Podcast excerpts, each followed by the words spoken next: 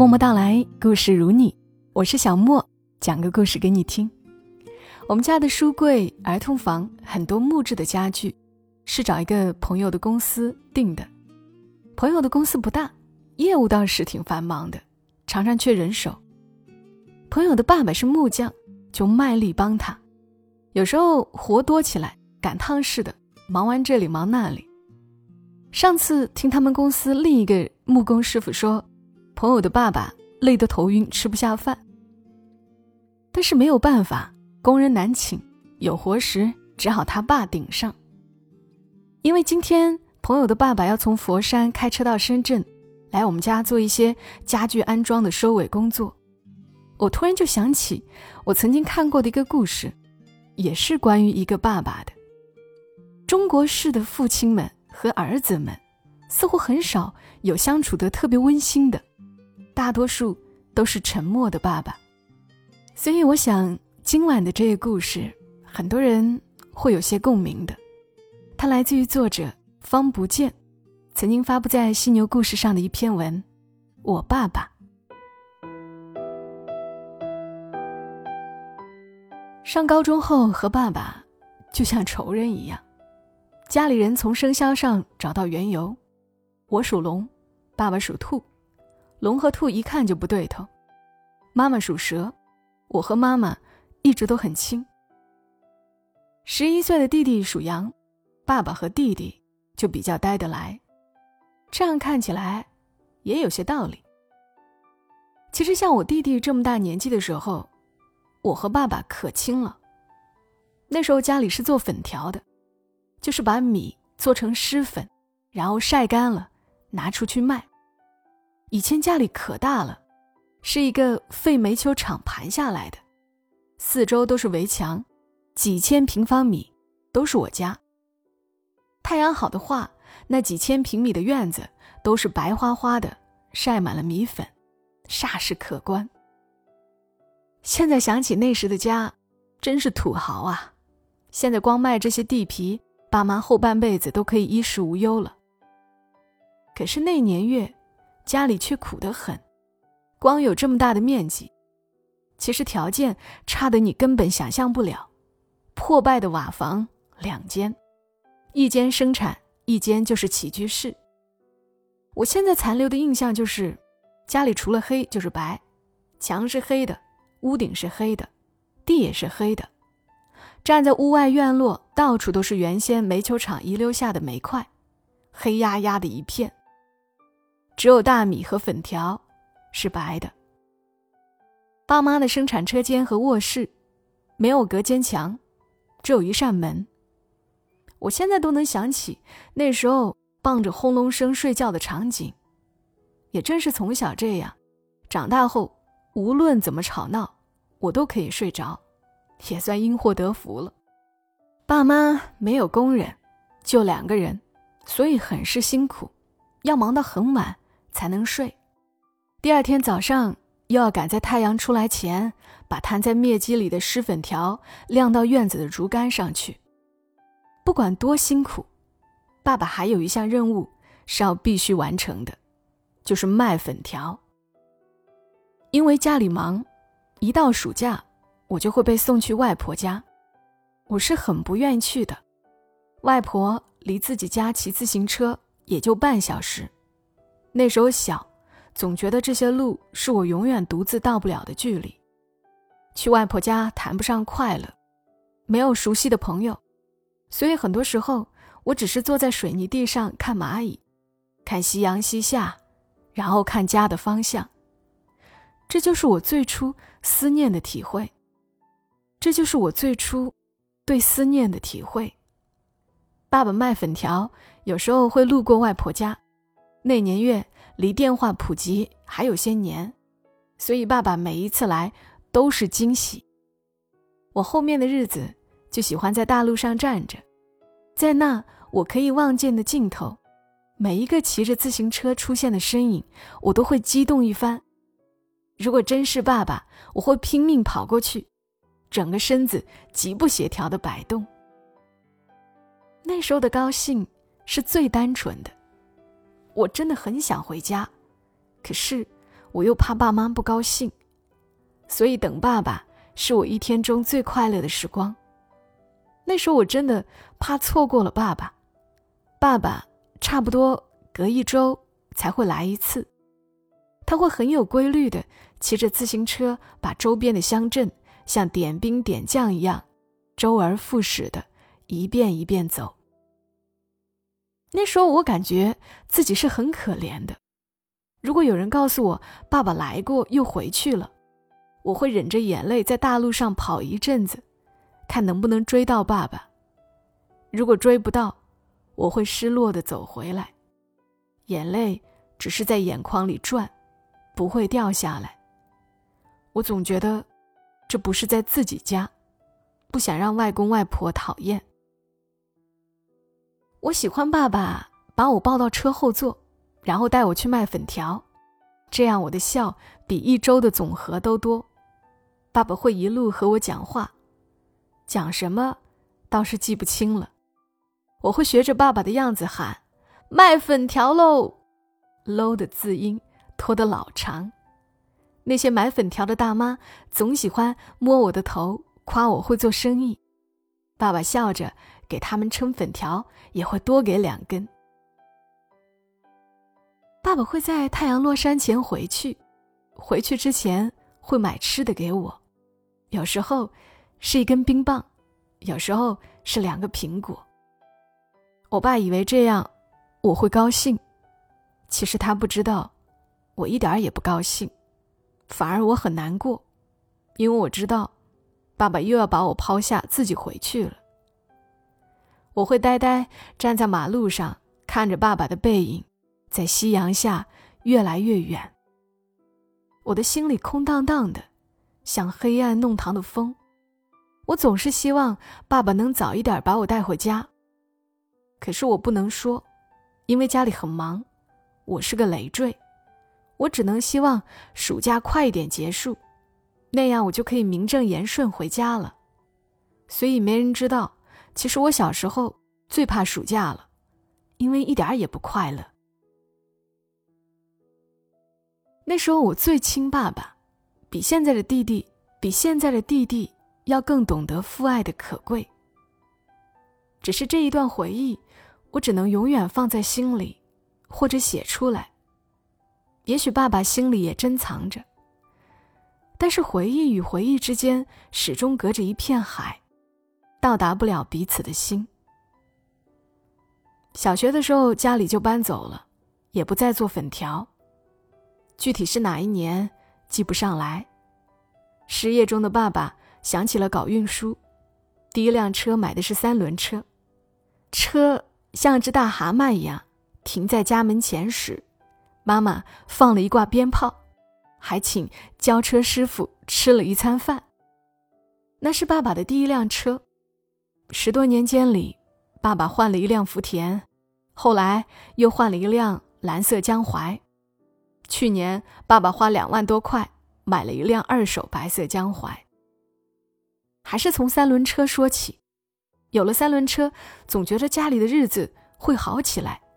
爸爸成天在外面载客，妈妈干点农活，家里原来把粉条机器卖了的时候，留下了磨粉的那一部分，现在也可以经营磨粉的生意。日子总算差强人意。不过，妈妈开始了提心吊胆的日子。那时候没有电话，妈妈在每个晚边就开始等爸爸，就像我在外婆家一样，站在马路上等。心情是不一样的。妈妈是担心爸爸会出事，毕竟是个冰冷的机器大家伙。后来时间一长，妈妈光从发动机的声音。就能辨别出是不是爸爸的车。我现在都还记得，每个傍晚吃完饭，妈妈总会带我去马路上散步。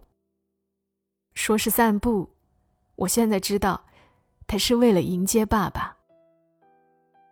爸爸有一次出事故了，在桥上为了避让对面的行车，撞上了桥墩，幸好是空车，没伤着人。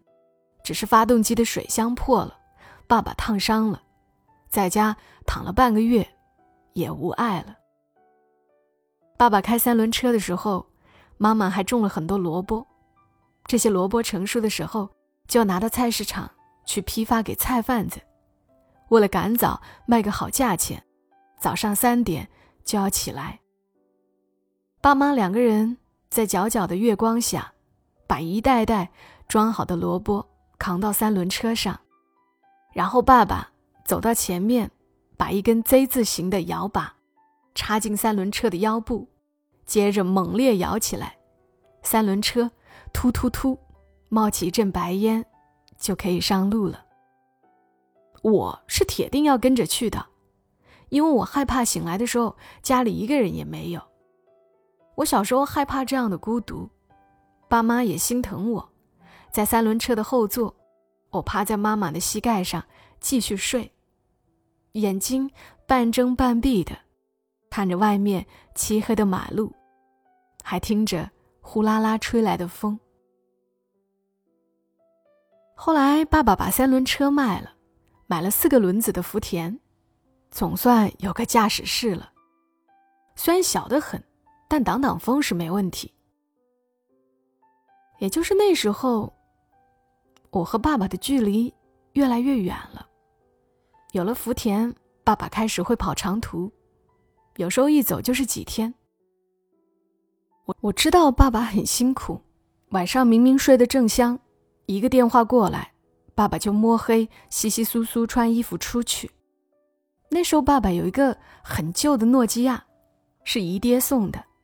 妈妈会起来给爸爸煮点吃的，一碗面条，再下两个蛋。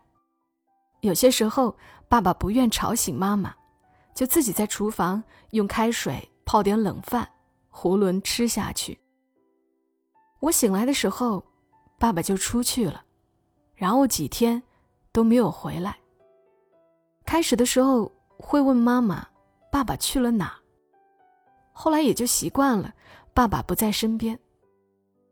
这样的日子一长，两人之间莫名其妙就生出了一条隔阂。后来我去县城上了初中，有了自己的朋友，对家不再那么依恋了。上了初中，爸爸买了蓝色江淮。在家的日子就更少了。我那时候也早就习惯了县城的生活，在县城自由，比乡下好玩多了。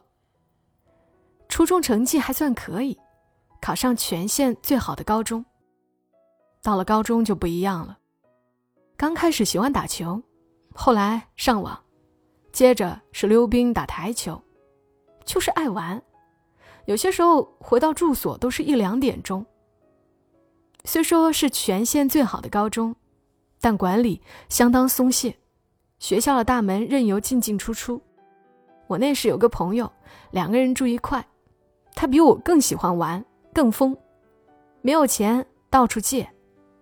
他妈妈上县城找过他几次，他什么都听不进去，他妈也没辙，只能把他欠的钱还了，然后寄希望于他早些懂事。我倒没有过分成他的模样，毕竟我清楚我家里的条件，爸爸挣些钱太不容易了。但是课，我也不怎么上的。我那时候没有把高考当回事，更没有把未来当回事。那时候对教育的批判铺天盖地，说他是恶魔都不为过。看了一些韩寒的书，更是觉得读书只会把自己变得平庸，不读书。更能闯出一片天地。现在想想，那时竟幼稚到这份上。这个世界从来就是不公平的。像我这样背景的人，要想摆脱命运，那条道路有多窄，真是难以想象。读书、高考是唯一的出路。现在总有些人，他们站在一个优越的高度，然后大放厥词。攻击自己曾也走过的路。哎，不说这些，那个时候心里没有爸妈，没有学业，只有玩儿。到了高三，妈妈坐不住了，就这样一家人都来到县城，租了两间房，一间爸妈和弟弟住，一间我住。想起那两间房，真是噩梦。做米粉时家里是黑色和白色，那么那两间房就只有黑色。从院子到屋檐到房内都是黑黢黢的一片，采光极差。我那房间采光会稍微好点，但是窗外就是一条斜坡，房子地势极低。我打开窗看见行人，那也只会先看到他们的脚。这里没有自来水，一口破井，有压水机，大家就是去那里取水的。同住的是一对夫妻，女的卖菜，男的是帮人下水泥的，都是最底层的人。说是贫民窟一点也不为过。那女的我现在都记忆犹新，一口土话，黑瘦黑瘦的。而租房对面是洋瓦酒店，金碧辉煌。那边的光线会照进我那漆黑的院子，像是现实对我的戏弄。妈妈全职照顾弟弟和爸，爸爸一大早就把车停到车场去等货。以前妈妈总会担心爸爸跑长途，现在爸爸每天晚上又把车开回来的时候，妈妈脸上总会布满一层灰蒙蒙的无奈。生意是越来越不好做了。爸爸的头发白得很快，从根开始白出来，没等白完全，他会去理发店染，用最便宜的药水染得漆黑一片。那时候我还是不懂事，还是觉得命运会关照我的。我记得有一次，一家人晚上去街上逛，我看中了一款两百多块的贵人鸟板鞋，爸妈是不想扫了我的兴。就去还价。出店进店几次，老板都烦了。爸妈总以为专卖店也和那些地摊上一样，可以横砍价。他不答应你就走，他准保会留你。可是专卖店不会这样，他们俩就厚着脸皮进进出出了几次，最后鞋便宜了八十块钱。现在想起来。心里都很酸。那年我考得一塌糊涂，连个三本都上不了。复读，妈妈要求的，我说不读了。妈妈说不读你能去干嘛？我回答不上来，只有接受去复读。爸爸平日里都不说话，在外面等货一等就是一天。爸爸抽烟，抽五块钱的庐山。爸爸喝酒。喝七块钱的枝江白酒，爸爸的衬衣都被洗破了，背后有一块地方变成了网纱一样。家里就这样的情况，妈妈给我买生命一号，给我买西洋参，给我炖鸽子、炖甲鱼，给我不间断买水果。爸妈是不会吃的，都给我和弟弟，不过弟弟吃的少，弟弟闹，妈妈就会告诉他。哥哥要考大学，以后会挣大钱给你买的。弟弟也懂事，以后就会让着我，说哥哥要考大学的。那一年，我决定努力，我压力很大。我原先以为未来是自己一个人的事儿，可是现在将整个家庭拖进了苦海。现实如果是个樊笼，那也是我给上的锁。我每晚都会看书到一两点，然后七点钟去上课。可是实在拉下了太多的课程，我很累，效果也不好。每一次看着分数我就难过，我仿佛是一个罪人，我不知道该怎么办。那时候从学校到家，有很长一条路。下晚自习，我喜欢一个人走回来，那是我一天最放松的时刻，什么都不想。在一长串的路灯下，慢慢走。我真希望路可以再长一点。这一年还是败了，考前失眠，一晚上怎么睡都睡不着。越是让自己什么都不想，越是睡不着。一个人在床上翻来覆去。我跑到阳台上，去打冷水冲澡，把自己冷的一个机灵的打抖。回到床上，又精神的很，把自己折腾到四点多才睡着。考试的时候就累了，浑浑噩噩的。考完第一天试，我和妈妈说：“去买点安眠药给我。”妈妈吓了一跳，我说我睡不着，失眠。妈妈去了药店，但是很快回来的，没买。她说医生说不能这样，对人不好。也许是太累了，晚上竟很早睡着了。不过最后的结果还是一样。落榜，我几乎变成了一个笑话，大家都累了。有些亲戚好心给我介绍汽车学徒或者电工学徒。我开始害怕现实了。我知道以前的那些都是梦，现实只有高考这条路。一个修车匠，一个电工，离我的梦想都太远。爸爸的左手。下面一节黑得发亮，他的蓝色江淮没有空调，夏天在外面跑，热得要命。爸爸虽然都穿长袖，但热得没办法，还是会将袖子卷起来，左手搭在车窗上。十多年下来，那一截手臂真是亮黑亮黑。爸爸不会说话，这一点我也遗传了他，总是容易急。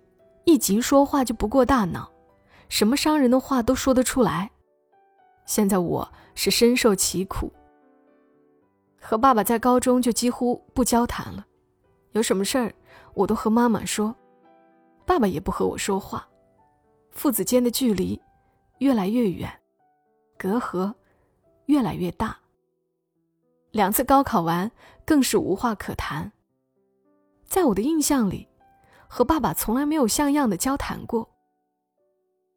很快，我的人生出路摆在了一家人面前：是继续再赌一次，还是就此天涯立命？妈妈是坚持再给一次机会的。这一年走过来，我经历了，也提高了很多。爸爸却冷不丁来一句：“有些东西是命，哪有那么多钱糟蹋？”当时一家人在吃饭，我夹着菜往嘴里塞。我不想让眼泪掉下来。我知道我不能强求这个家里太多，因为为了我，大家都很疲惫了。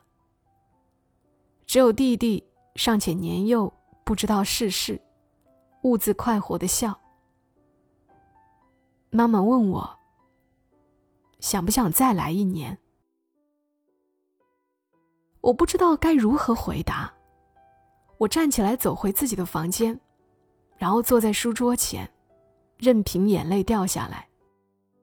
那些看过的书，那些做过的卷子，摆在我的面前，就像一个狰狞的魔鬼，张牙舞爪，向我耀武扬威。在门外，我可以听见爸妈的声音。妈妈说。你看他哭了，懂事了。再考一次。爸爸说：“考得上吗？”妈妈说：“照他今年这样子，是没问题的。”这样，我迎来了人生的第三次机会。时至今日，当回首那段往事，我倍感庆幸。如果没有妈妈的坚持，爸爸的辛劳，我现在可能和那些曾经坐在一个教室里的同学那般，养妻生子，终此一生不谈梦想，只过生活。在南昌上学的日子里，从没有和爸爸打过电话，什么事儿都是和妈妈说，生活费也是妈妈打在卡里。直到今日也是这般，在外奔波，心里会想着爸爸。是不是太累了，太苦了？可是始终给不了一个问候。很简单的一步，这么多年却从来没有勇气跨出去。大学里接到爸爸的一个电话，看着电话屏幕上不停跳动的“爸爸”两个字，心里害怕的要死。倒不是怕爸爸，因为爸爸突然的电话，总让我觉得家里出了大事儿。我把手机贴着耳朵，真怕听到坏事儿。爸爸顿了一会儿，支吾的说：“你学校是不是南昌航空大学？”他没有叫我的名字，就只是就是这样平铺直述的说。我告诉他没错，他不好意思般的说：“我开车迷路了，转到你学校门口。”我问他在哪个门，他描述了一下周边的环境。我让他在那里等我。我跑去的时候，他就站在学校的门口，车子停在路边。他瑟瑟缩缩的不敢进来。其实门口的保安不会拦他，可是他心里却觉得低人一等。我带他进来，就走了几步，他停下来说。我只是路过，看一下你。你有事就去忙。我告诉他没事儿，现在中午不上课。他哦了一声。我问他吃饭了吗？他说不吃了。我说没关系啊，学校的食堂很便宜。他还是坚持不吃。他回头看了一眼车，说：“我先走了，你缺钱吗？”我说我不缺，妈妈会给。他还是掏出两百块塞给我。我只要了一百。他想说什么，却什么也没说。我看着他走出去的时候，对着保安笑了笑。那种笑容让我很难过。他打开货车门，爬上去的时候显得很吃力，整个身子在空中僵了一下，然后。手抓着上门框一用力，像是把自己塞进去一样。坐在蒸笼一样的驾驶室，他拿起水壶，先喝了一口水，然后开着车离开。现在五年快过去了，仿佛那一次是我和爸爸说的最多的一次话，也是最为融洽的一次。家里的生活一直不理想，在大二的时候，家里做起了小馆子生意，早上卖包子馒头，中午下午做快餐。爸爸的货车生意不好，基本都闲在家。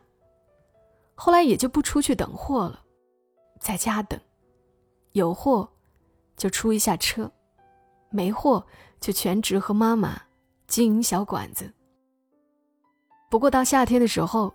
爸爸会去台州进一批喷雾器来卖，放在货车上去各个乡镇走，和小时候卖粉条一样。不过这下走得远，周边的县也会去，一去就是几天。有时候在货车上睡，有些时候就在二十块钱的小旅馆睡，为的是可以洗个澡。我是再不会和爸爸出去了，那样的苦，我是受不了的。小馆子生意做起来也很辛苦，每天三点钟就要起来，除了过年就没有休息时间。夏天炒菜，热的衣裳都没有干过；冬天冷的手肿得和胡萝卜似的，爸妈就咬牙一直坚持着。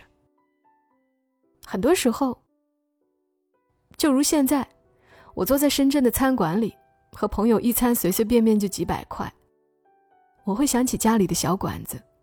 几百块，是多么大的生意！小馆子最贵的菜也就二十块一盘，蔬菜七块钱一盘。我很怕往回看，很多时候我痛恨自己，觉得自己是莲，一直努力努力往上，冲破污泥，冲破水面，扬起脸望着天空开花，以为自己的世界就很美好。以为这样就可以忘掉一直在泥潭里给自己力量的爸妈。去年第一年工作，回家的时候给父亲买了一瓶海之蓝，市场上也就两百多一点，在朋友那里拿才一百二，我一下拿了三瓶，爸一瓶，两个姨夫一人一瓶。爸爸把酒藏了起来，没喝，这么贵的酒。他是不舍得喝的，就像别人送他一包中华，他会去小店把它卖了，然后还是买五块钱的庐山抽。就像我不要的衣服，他试试，总还可以穿。我很清楚，对爸爸一直是不公平的，我也一直想读懂爸爸。可是他太沉默，沉默的比山还要无言。生活对他太苛刻。我要多久才能拥抱他？写下了这篇文章，爸爸还在那里劳作，我还是拨不出一个电话，一切没有一点变化。